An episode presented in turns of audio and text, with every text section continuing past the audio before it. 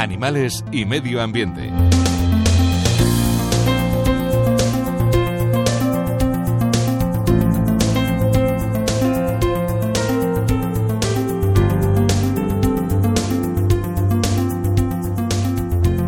Es curioso que ahora que el gorrión ha sido ave del año hace unos años, porque su número ha disminuido en millones y millones en Europa, pues todo el mundo claramente cuando le dices, ¿y por qué habrá sido? Dicen lo mismo, el cambio climático. Yo estas cosas dudo un poco, es la intervención humana pero de otras distintas maneras. No hace falta irse al cambio climático ni a las condiciones medioambientales, hay que ir sencillamente al hombre porque el gorrión, curiosamente, ha vivido en, todos en todo el mundo, ha sido un ave global, creo que una de las pocas que ha colonizado prácticamente todo menos el Polo Sur y parte del Polo Norte, pero llegan desde Escandinavia, están en, en África, en todos los continentes. Y han sobrevivido. Luego en unos sitios sobreviven con mucho calor, en otros sobreviven con mucho frío, en otros con mucha lluvia, en otros con poca lluvia, pero se han arreglado para salir adelante pero la intervención del hombre, más que directamente en el clima, ha intervenido en la desaparición de sus fuentes de alimento, principalmente los insectos, que es de lo que viven los gorriones cuando tienen hijos y a los que alimentan con insectos los primeros días de su vida. Yo he visto a los gorriones y es un espectáculo curioso en la época de cría, sobre todo hace años cuando había más mariposas nocturnas, que si se espantaba alguna mariposa nocturna siempre había un gorrión que salía de un árbol y la perseguía a muerte hasta que conseguía cazarla para llevársela a sus hijos, porque eso era el pelargón de los gorriones, era lo que más alimentaba, esos noctuidos, mariposas pequeñitas de cuerpo grueso, eso era una maravilla para ellos.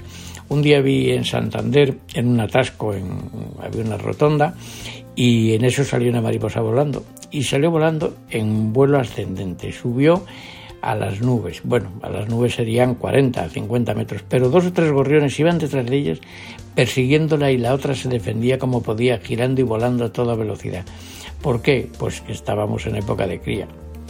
Bueno, los gorriones les han pasado muchas aventuras y son aves que han sufrido pues eh, de todo, sobre todo persecución humana, pero también Cosa curiosa, cuando todos los niños en los pueblos, por lo menos en Cantabria, usaban tiracuemas, que se llamaban aquí, o tirachinas, y había verdaderos expertos en matar gorriones con aquellos tirachinas.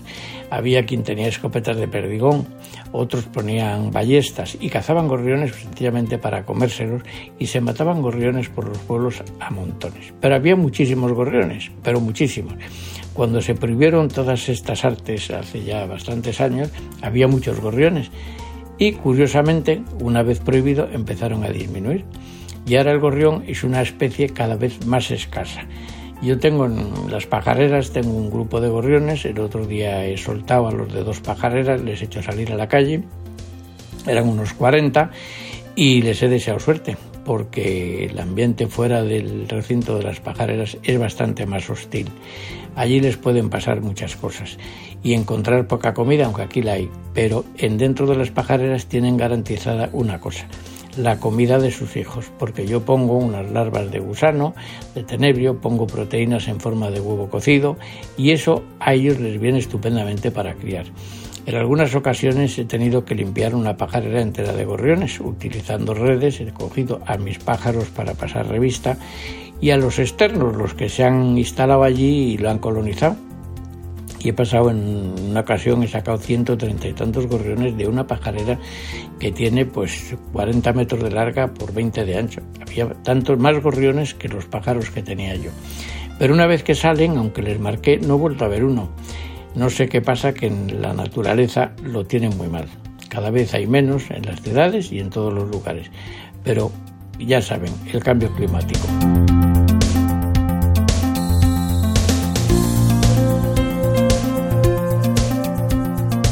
José Ignacio Pardo de Santillana, presidente de la Fundación Zoo de Santillana para Radio 5.